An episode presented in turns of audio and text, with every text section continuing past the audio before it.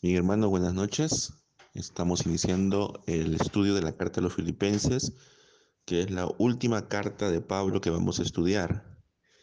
Las cartas de Pablo son 13 en el Nuevo Testamento. Y esta es la última carta que vamos a estudiar y hemos estudiado las otras 12. Vamos a empezar hablando un poco acerca de Filipos. Filipos era una ciudad que estaba situada en la provincia de Macedonia, al norte de Grecia. Esta ciudad se llamaba así en honor al rey Filipo II, que, era el, que fue el padre de Alejandro Magno. Era una ciudad importante, era una colonia romana, y allí vivían muchos, muchos generales, muchos oficiales del ejército romano retirados. A ellos se les daba tierras en compensación a su trabajo en el ejército. Y cuando se jubilaban, iban a vivir allí.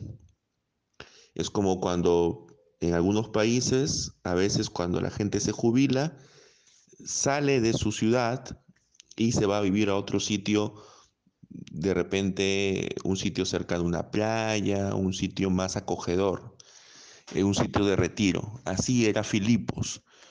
Era un, por lo tanto, era un lugar donde había gente que tenía mucho dinero y era un lugar por el cual pasaba una vía que llegaba hasta Roma, la vía Egnatia.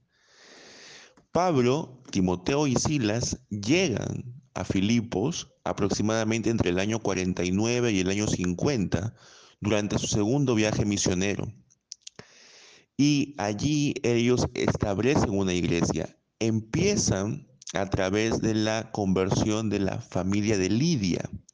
Lidia era una comerciante de púrpura de otra ciudad, de Tiatira, y ellas comerciaban púrpura a las mujeres que vivían allí en Filipos, que como hemos dicho era una zona donde había gente con recursos económicos. Y allí empieza y aparentemente la labor que realiza tiene resultados, porque es una ciudad en la cual luego él puede agradecer mucho el apoyo que le dan. La carta se escribe aproximadamente en el año 55, cuando Pablo está encarcelado en Éfeso durante su tercer viaje misionero.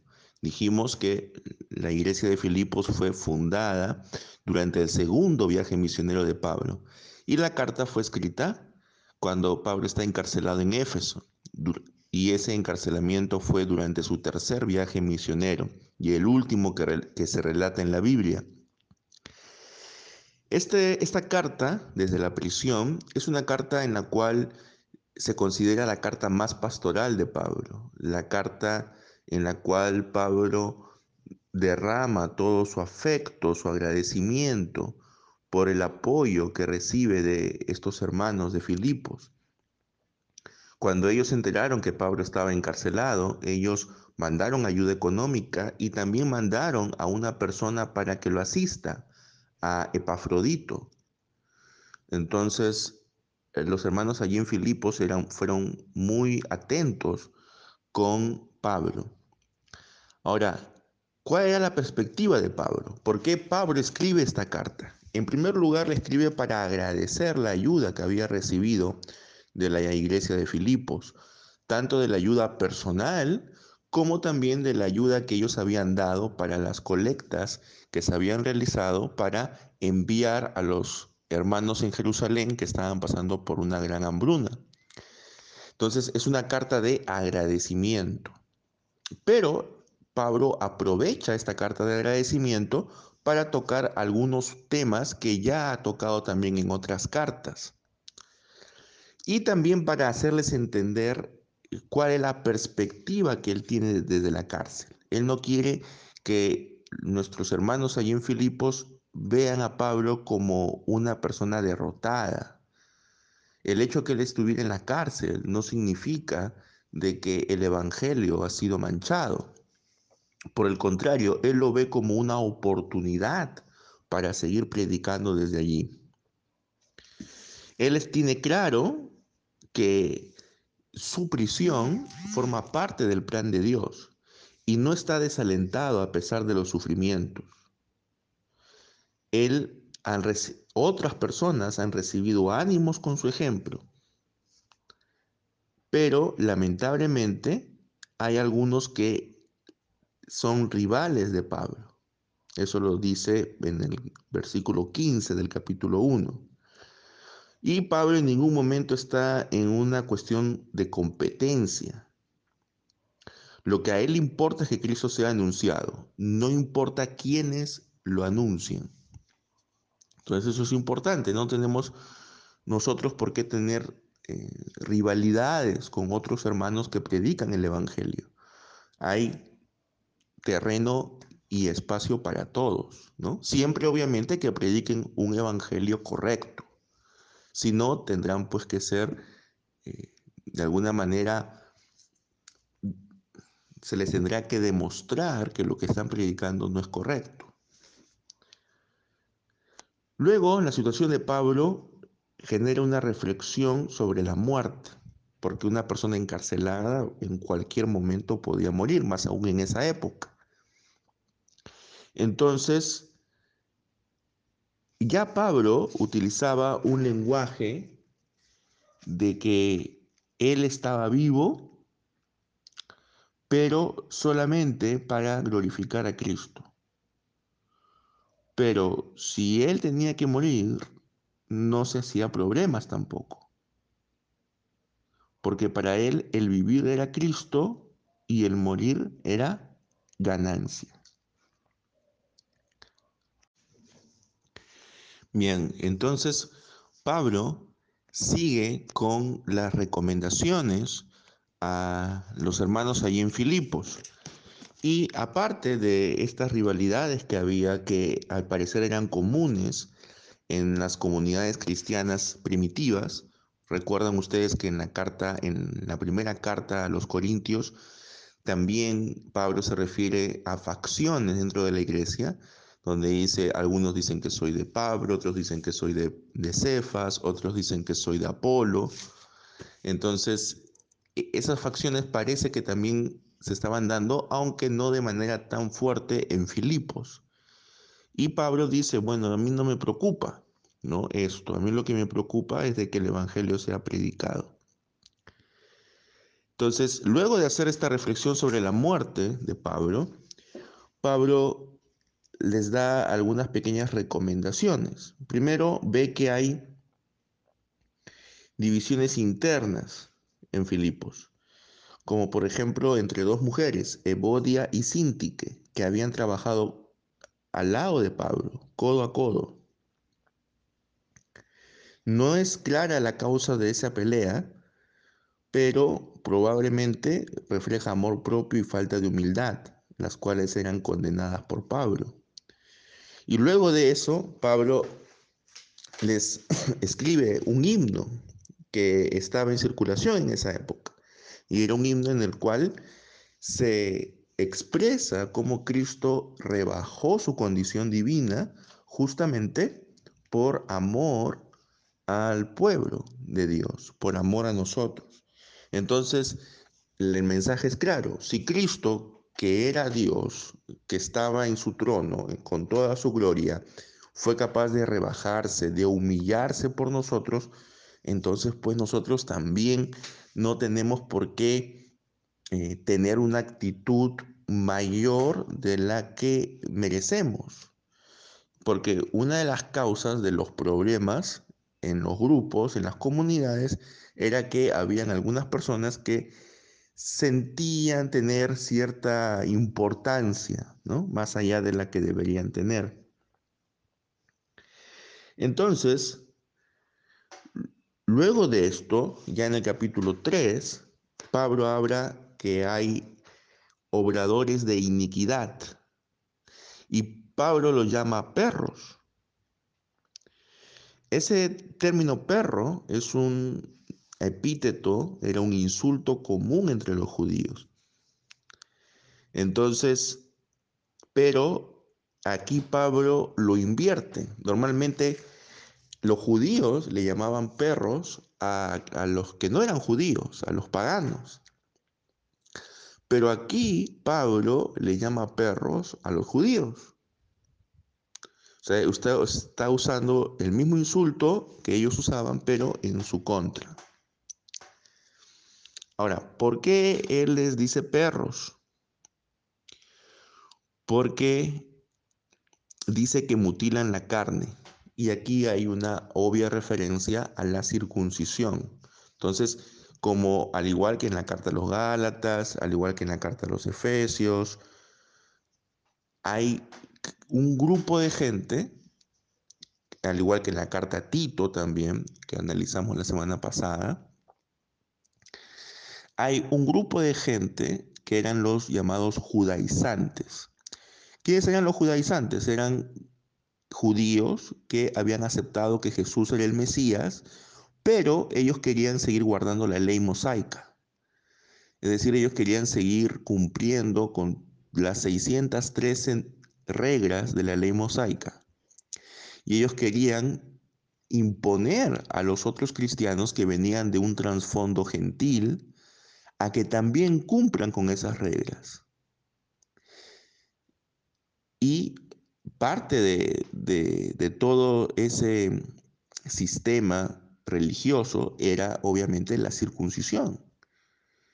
Y Pablo, aun cuando él era judío, él tenía claro que los gentiles no tenían por qué circuncidarse ni tampoco seguir ninguna de las reglas de la ley mosaica, porque la ley mosaica fue para los judíos. Entonces, si los creyentes en Jesús son adoradores en espíritu, ya no deben hacer tanto hincapié en la carne. Y Pablo refuta a esos adversarios presentando sus credenciales judías. Pero para él todo es pérdida al compararlo con la ganancia de haber conocido a Cristo Jesús el Señor. Todo eso él lo, él lo tenía por basura. Entonces, este pasaje de Filipenses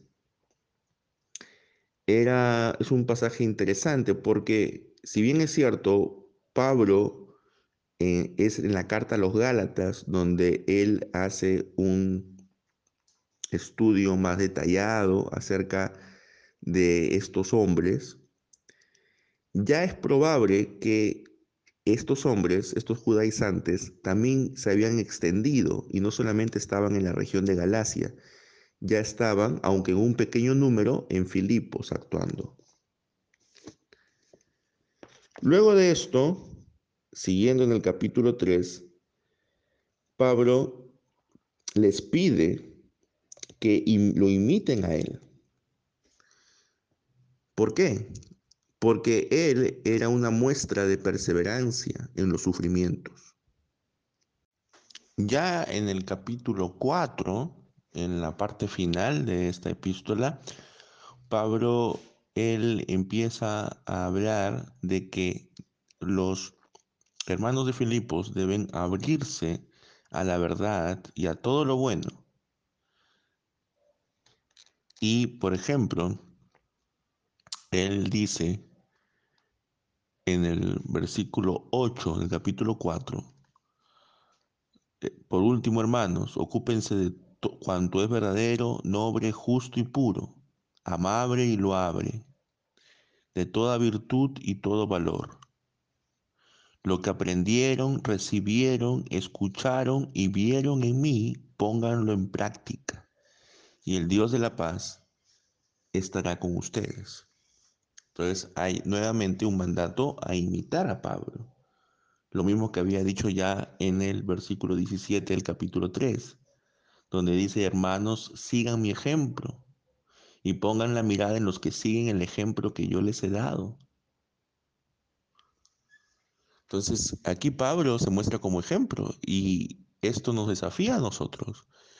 ¿Nosotros realmente somos ejemplo a seguir por los demás? La gente que vive a nuestro alrededor, la gente que nos conoce, diría de nosotros que somos ejemplo? ¿O quizá nos comportamos, como dice Pablo, en el versículo 18 del capítulo 3 como enemigos de la cruz de Cristo. ¿Y cómo se comporta un enemigo de la cruz de Cristo? Busca solamente su satisfacción. Tiene una mentalidad terrenal. En cambio, Pablo es, es un ciudadano del cielo.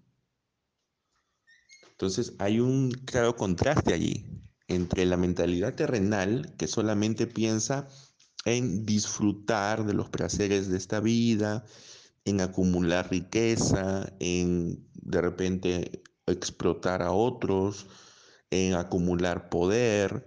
Esa es una mentalidad terrenal. Pero Pablo habla que él es un ciudadano del cielo. Él no tiene su mirada puesta en lo terrenal. Él, todos los títulos que él tenía dentro del judaísmo, él, para él eran basura ahora, porque él había dejado todo eso para seguir a Jesús. Y él pide que los hermanos allí en Filipos también tengan esa actitud, que ellos sean capaces de sacrificar las cosas por seguir a Jesús. Y ciertamente no es fácil eso, pero es nuestro deber como cristianos. También esta carta a los filipenses nos muestra que eh, la comunidad cristiana tiene que ser agradecida con aquellos que han invertido su tiempo, han invertido sus recursos en fortalecerla, y Pablo efectivamente había estado allí en Filipos. A veces nosotros podemos ser un poco malagradecidos con aquellos hermanos que no, eh, ya no están entre nosotros, pero quizás invirtieron su tiempo con nosotros. Entonces debemos, si es que los tenemos todavía, digamos, de alguna manera, tenemos algún tipo de contacto con ellos, debemos siempre estar eh, preocupados por su bienestar, saludarlos cuando sea su cumpleaños o algún evento especial y si es que los vemos, pues eh, expresarles nuestro afecto y nuestro agradecimiento por lo que hicieron en la iglesia. Esto va para pastores, para misioneros, para antiguos líderes que estuvieron entre nosotros. La iglesia de Filipos nos da un buen ejemplo acerca de esto. Y por último, hermanos, eh, lo que Pablo quiere eh, hacer aquí en esta carta también es que los hermanos de Filipos entiendan de que todo lo exterior, todo lo externo, en realidad no los va a llevar a una cercanía más plena con Cristo. Estos perros, estos mutiladores, estaban buscando eh, darles a, esto, a en Filipos, buscaban darles una, un mayor rango, ¿no? O sea, ellos querían decirles, bueno, si ustedes ahora son circuncidados, están en un nivel superior. Y también les conviene porque las autoridades romanas los van a aceptar como judíos, que era una religión aprobada por el imperio. En cambio, el cristianismo era una religión subversiva porque no había sido aprobada todavía como por el imperio, era vista como una secta, como un grupo dentro del judaísmo. Entonces quizás ese era un argumento que usaban los judíos, ¿no? los judaizantes, para decirles a estos hermanos, preferible es que, se, es que se circunciden para que eviten problemas y puedan reunirse de manera tranquila. Pero Pablo les advierte que eso no es necesario ya. Pablo está dispuesto a derramar su vida como sacrificio. Esto lo dice en el versículo 17 del capítulo 2. Él está plenamente consciente de su situación. Y ese sacrificio que Él va a hacer, de alguna manera, el ser muerto por causa del Evangelio, a Él no le preocupa. Él lo considera como un privilegio el morir por causa de Cristo, el entregarlo todo por causa de Cristo. Ahora la pregunta es, ¿nosotros también estaríamos dispuestos a entregarlo todo por Cristo? ¿O tenemos algunas áreas en nuestra vida, tenemos algunos eh, todavía lugares de nuestra existencia que no se han rendido ante el Señor? debemos cada uno de nosotros examinarnos. Cómo la humillación de Cristo nos puede enseñar que es necesario nuestra propia humillación. Cómo el ejemplo de Pablo de perseverancia y de lealtad nos puede enseñar de que nosotros también debemos actuar de esa forma. Conocer a Cristo implica tanto experimentar el poder de su resurrección, pero al mismo tiempo participar de sus sufrimientos. Si queremos resucitar con Cristo, también tendremos primero que morir con Él. Ahora, por supuesto, la gran mayoría de nosotros no va a morir por causa de Cristo, pero debería estar dispuesto a hacerlo, dadas las circunstancias. Muchas personas han muerto por Cristo, no en el siglo I, han muerto por Cristo en el siglo XX y en el siglo XXI. Muchas personas en los países de Medio Oriente, en Siria, en Irak, han muerto decapitadas por los terroristas islámicos. Y para ellos hubiera sido fácil rechazar el Evangelio, negar a Cristo y continuar con sus vidas pero ellos fueron fieles hasta el final. Y esto nos hace recordar justamente las palabras del apóstol Pablo aquí en Filipenses, capítulo 1, versículo 21, porque para mí el vivir es Cristo y el morir es ganancia. Si sigo viviendo en este cuerpo, mi trabajo puede producir fruto. Por lo tanto, quiero vivir pero, por otro lado, tanto si vivo como si muero, igual que se haga la voluntad de Dios. Y si muero, voy a estar con Cristo. Entonces,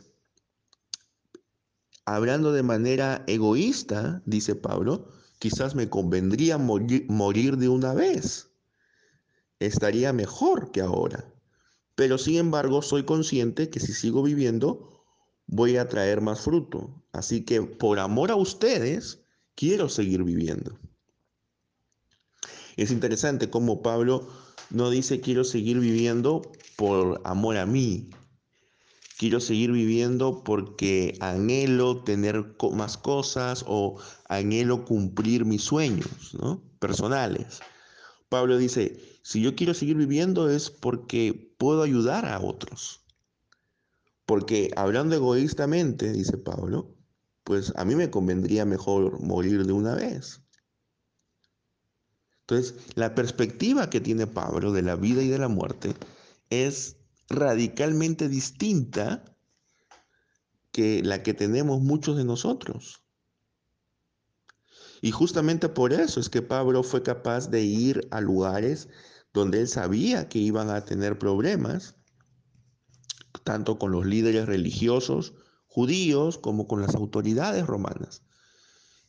Y él se pudo enfrentar a todo eso, porque él tenía claro a quién había conocido, experimentado en el camino de Damasco cuando se le presenta a Cristo. Y por eso a partir de ese momento él deja todo lo que había hecho hasta, hasta ese momento, él lo deja atrás y empieza una nueva existencia. Una existencia que ciertamente acabará en el martirio. La tradición cristiana, eso ya no nos dicen las escrituras, la tradición cristiana dice que Pablo fue decapitado en Roma al final de su cuarto encarcelamiento. Pero él eh, logró muchas cosas. ¿Por qué? Porque él no le tenía miedo a la muerte, sino por el contrario, él sabía de que tarde o temprano ese momento llegaría. Y cuando llegara, él iba a poder decir, tarea cumplida. Entonces, que ese ejemplo, que ese, esa fidelidad de Pablo hasta el final, también nos anime a nosotros a seguir en los caminos del Señor. Si hay alguna pregunta o algún comentario, hermanos, estoy aquí listo para poder responderles y luego también voy a hacer algunas preguntas.